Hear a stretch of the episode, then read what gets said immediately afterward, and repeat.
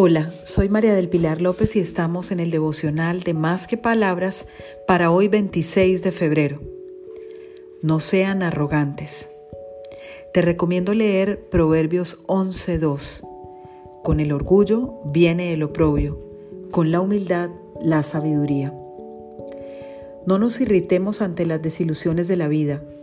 Si endurecemos nuestro corazón por los fracasos, los conflictos y los malos tratos de otros, nos volveremos orgullosos y amargados.